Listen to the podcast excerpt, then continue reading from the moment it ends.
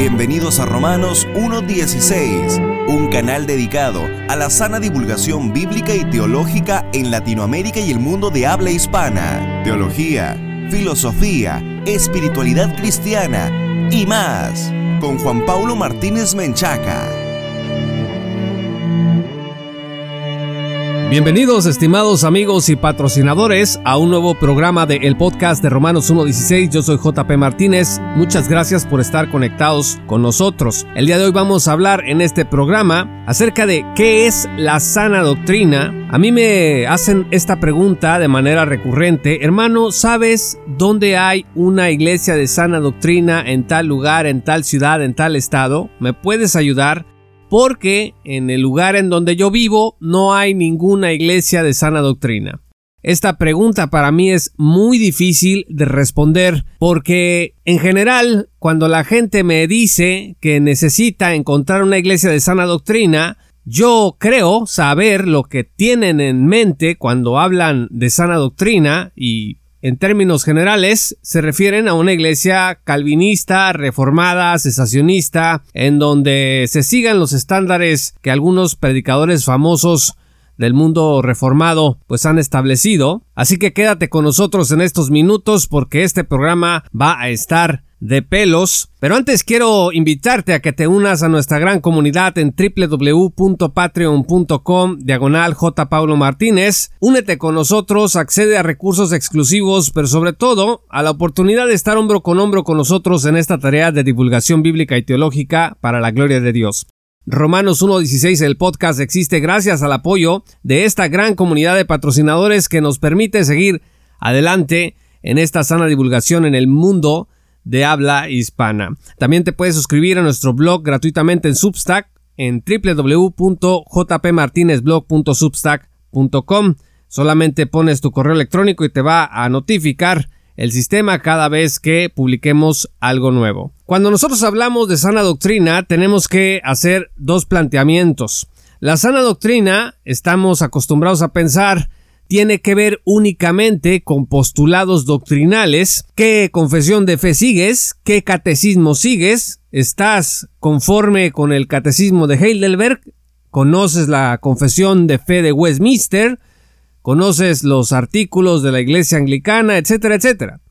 Entonces, cuando hablamos de sana doctrina, o cuando mucha gente, muchos cristianos hablan de sana doctrina, están pensando en estos términos y cuando dicen que no hay iglesias de sana doctrina en el lugar en donde viven, generalmente lo que tratan de comunicar es que esas iglesias que están en ese lugar en donde viven estas personas, pues son pentecostales o carismáticas. Entonces descartan de un tajo a un montonal de iglesias que están trabajando para Cristo, que están trabajando para el Señor, en donde las personas están sirviendo con su corazón lo mejor que pueden al Señor Jesucristo, en donde se está llevando la evangelización, se están asistiendo a personas en situación de calle, diversos ministerios, pero como se trata de una congregación en donde a lo mejor se aceptan las profecías o se acepta este asunto de las lenguas, no, pues eso no es sana doctrina, entonces yo no quiero tener nada que ver con esas iglesias que pervierten el evangelio. Así, así es como he encontrado a mucha gente que lo piensa de esa forma. Y este es un problema porque la sana doctrina no nada más se conforma o se refiere a artículos de fe, a declaraciones, confesiones o catecismos. La sana doctrina tiene que ver con la integridad de lo que se practica en las congregaciones. Así que el primer punto para identificar la sana doctrina pues sí, es el que comúnmente refieren eh, los hermanos y las hermanas interesados en el tema, pues tiene que ver con el consejo de los apóstoles y profetas. Entonces, la primera característica de una doctrina que es sana es que se conforma a lo que dijeron o enseñaron los apóstoles y los profetas. Vamos a 2 Timoteo 1, versículo 13. Dice la nueva Biblia de las Américas, retén la norma de las sanas palabras que has oído de mí en la fe y el amor en Cristo Jesús. Está clarísimo que el apóstol refiere su enseñanza como sana doctrina. Dice ahí sanas palabras. También podemos ir a 1 Timoteo 4, versículo 6. Allí la Sagrada Escritura dice, al señalar estas cosas a los hermanos, serás un buen ministro de Cristo Jesús, nutrido con las palabras de la fe y de la buena doctrina que has seguido. Aquí el apóstol acababa de hablar con Timoteo acerca de la apostasía que habría de venir y que estuvieran todos listos porque vendrían espíritus engañadores y doctrinas de demonios.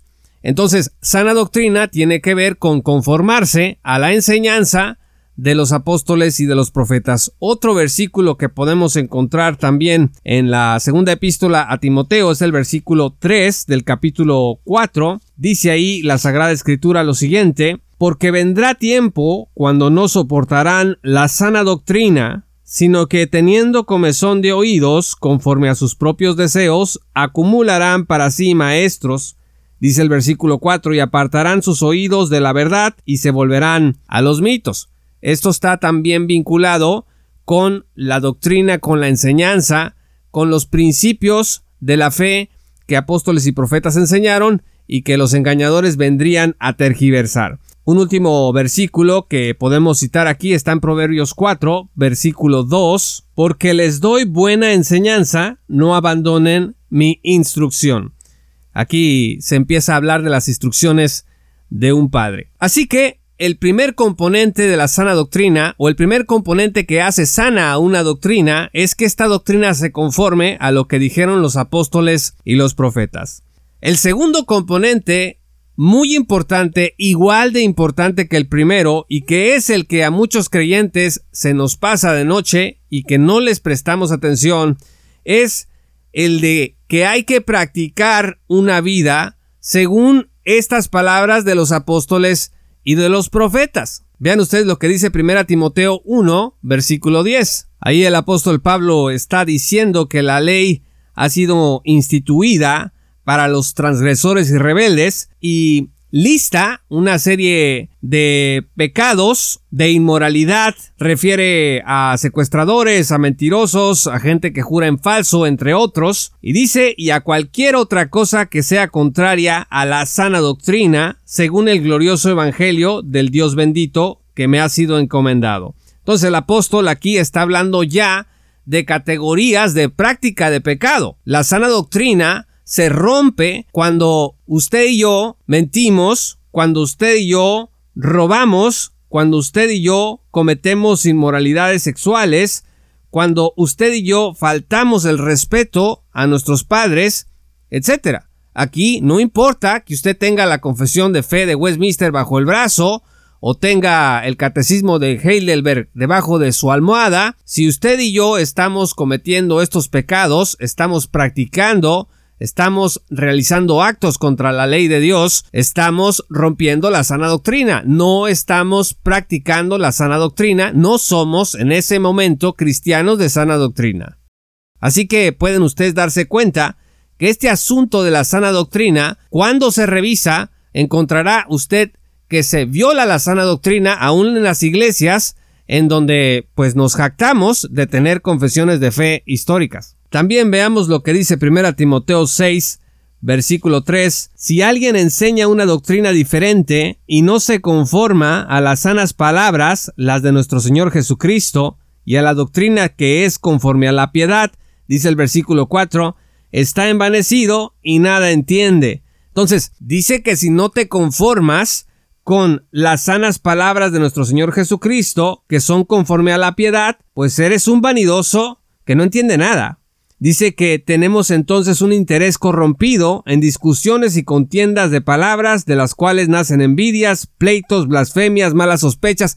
Vea usted, donde hay todas estas cosas, no hay sana doctrina. Entonces, sana doctrina no nada más depende de un conjunto de confesiones, de declaraciones de fe, de proposiciones doctrinales, sino que también depende de que se practiquen las cosas que enseñaron los apóstoles y los profetas. De manera que, regresando a lo que decíamos al inicio acerca de la pregunta de ¿conoce usted una iglesia de sana doctrina? Pues eso es difícil de responder, porque si estás buscando una iglesia en donde se acepten ciertas confesiones, pues eso es relativamente sencillo. Simplemente busca las iglesias históricas, en donde en sus documentos oficiales dicen nosotros nos ceñimos a este catecismo, a esta confesión, o en la página de internet de la iglesia o ministerio que se trate, bueno, nosotros creemos esto, esto y esto y esto. Ah, no, pues esa es sana doctrina. Pues fíjese que no, porque necesitamos ver de qué manera se practican esas cosas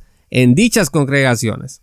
Entonces tienes a movimientos que se centran en el asunto puramente proposicional, doctrinal y olvidan la parte de la práctica que es igual de importante para juzgar si se trata de una iglesia o una doctrina sana. Y viene a mi mente, por ejemplo, en el reciente escándalo dentro de la Convención Bautista del Sur y también de otros ministerios que pues tienen fama de ser de sana doctrina, muy sólidos de sana doctrina, muy famosos y que recientemente se han visto en tremendos escándalos de encubrimiento, de abusos, de casos de corrupción, de intimidación y otros pecados, y evidentemente que no siempre se ha reconocido esto, hay ministerios que simplemente han dado un portazo a la crítica y han dicho Dios los va a juzgar a todos los que nos critican, porque nosotros somos inocentes de todo, y nosotros no tenemos que dar explicación a nadie, y eso, estimados amigos, cuando están probadas las cosas, eso no es sana doctrina. Y estos ministerios, pues creen en la inerrancia bíblica, son complementaristas, muchos de ellos no permiten que la mujer participe casi de ninguna manera en la congregación, hay inflexibilidad en estos ministerios contra lo que se considera apostasía y herejía, son durísimos al denunciar. Dice, nosotros hablamos con nombre y apellido porque el apóstol Pablo lo hizo así, creen en la doctrina de la Trinidad, llaman a la pureza sexual, pues muy bien, todo está en los documentos y todo está en el discurso. Pero los ves dentro de escándalos documentados por comunicadores cristianos, por organizaciones externas a los ministerios que han hecho una revisión de cómo están las cosas y los resultados han sido muy oscuros, muy angustiantes y muy decepcionantes. Entonces, estimados amigos, esos no son ministerios ni iglesias de sana doctrina. Ah, pero es que enseñan la inerrancia, es que enseñan la Trinidad.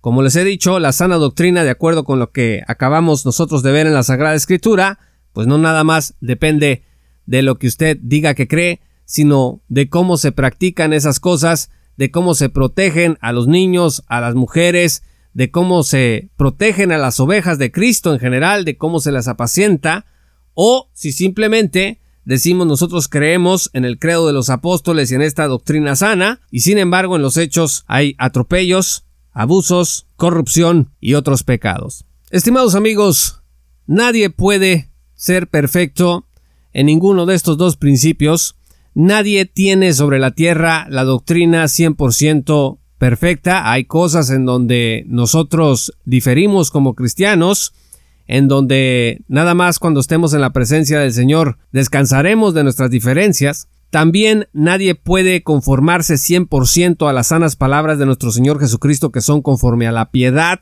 No existe la perfección cristiana de este lado, así que tenemos que aceptar eso.